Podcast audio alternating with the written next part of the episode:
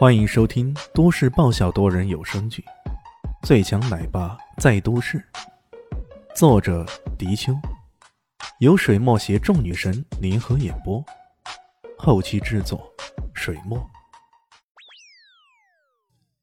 第八百八十五集，此话刚刚落下，在场的所有厨师也都忙活起来。这火锅汤底听得简单，可实际上真正做过的人都知道。并不是那么好做的，尤其是限时半小时，那些牛骨汤底、羊骨汤底之类的，可就比较难办了。毕竟这可是很短短时间内熬出滋味来的。如果不能做出有滋有味的骨汤做汤底，那么你就只能另辟蹊径了。众厨师们都在忙活起来。这一次，三大厨神也都参加了，众人有幸目睹南攀北合以及孤氏一厨的风采。镜头自然毫不吝啬地对准了他们三个，一番相当干净利落的食材调配、汤料加工，让众人看得津津有味，大呼过瘾。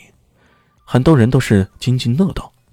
哎，看这大师毕竟是大师啊，这些人的身手可真是厉害啊，做个汤底都能比人家强得多。这厨艺上的比拼还真的是太讲究天分了。众人看得热闹，很快这边台上已经有人动手了。第一个做出汤底来的就是龚志深，这次他并没有独辟蹊径，而是做了个麻辣汤底，稳扎稳打，闻起来又麻又辣又香，光是味道啊就足够呛鼻子，而且看起来鲜红一片，一串串红辣椒看着便那么诱人。当然了，只有那些喜欢吃辣的人才欣赏得了。作为最拒绝吃辣的某个广东省的评委，这时候已经皱起了眉头。很快。何七号和潘晴天的汤底也都做好了，端上来的时候，一个香味浓郁，一个秀色可餐。潘晴天是以做佛跳墙出名的，所以他做的汤底免不了有着浓郁的香味。各种食材的放置和搭配，让他的汤底闻起来相当的美味。这种味道，光是闻着也都让人觉得无比的舒服。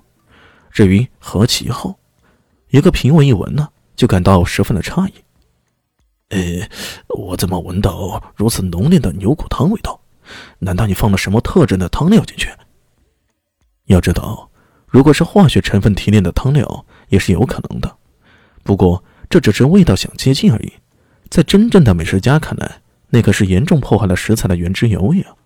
何其浩傲然的说道：“这位评委先生，您这么说，那是在怀疑我作为一个厨师职业的素养。”那评委脸上一红，不再说话了。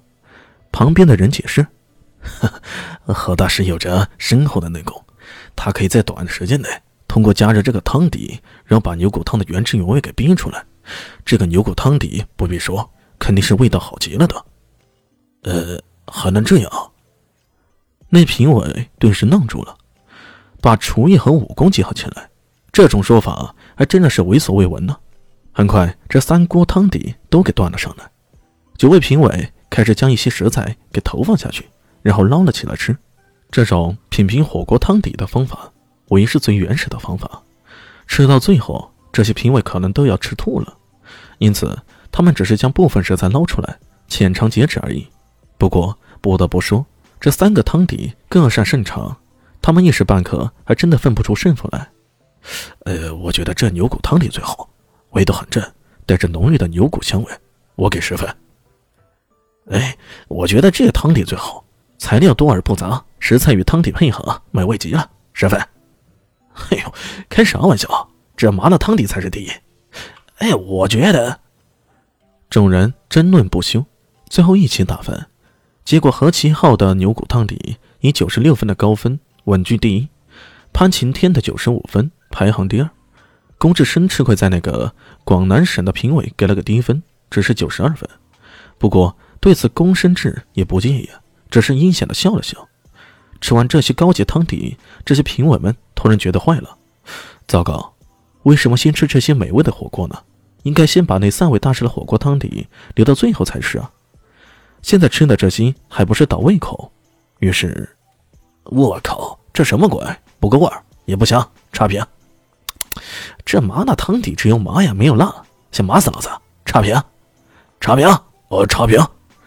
一连串的差评，很多人做的汤底啊都被恶意的打到五六十分。主持人大吵大嚷的说道：“，看呀，这一连串差评恶评，还真的让人有种后浪被前浪拍死的感觉。难道咱们这新一代的厨师们就这么不中用，还是只能看着这些前辈绝尘而去？” 这时候，有个评委发飙了。他刚刚吃了那么多东西啊，早已经有些腻了。可这时候端上了一个火锅汤底，表面上却飘着一个大大的荷叶，这让人看得有些不爽。他直接吼道：“啊，这什么破东西？荷叶也拿来做汤底？拿走，拿走，米粉！”他这么说着，其他人也在起哄：“对呀，简直是太敷衍了，居然拿块荷叶来做汤底！难道这么多食材他都用不上吗？”评委们一致拒食了。台下的观众有的呵呵笑起来。哎，开什么玩笑？合影来？难道这回弄的是荷塘月色？要不要来一段？我像只鱼儿在你的荷塘，只为和你守候那皎白月光。嘿嘿，还真是怪事年年有，今年特别多。众人呢也是图个热闹，看着这情形，个个都乐不可支，纷纷取笑起来。然而，正当大家都想打个零分给他的时候，坐在台下不远的潘晴天突然说道：“等等，请问这是哪位先生做的汤碟？”潘大师如此慎重的问这事，马上有人查了查，这是三十四号李炫的作品。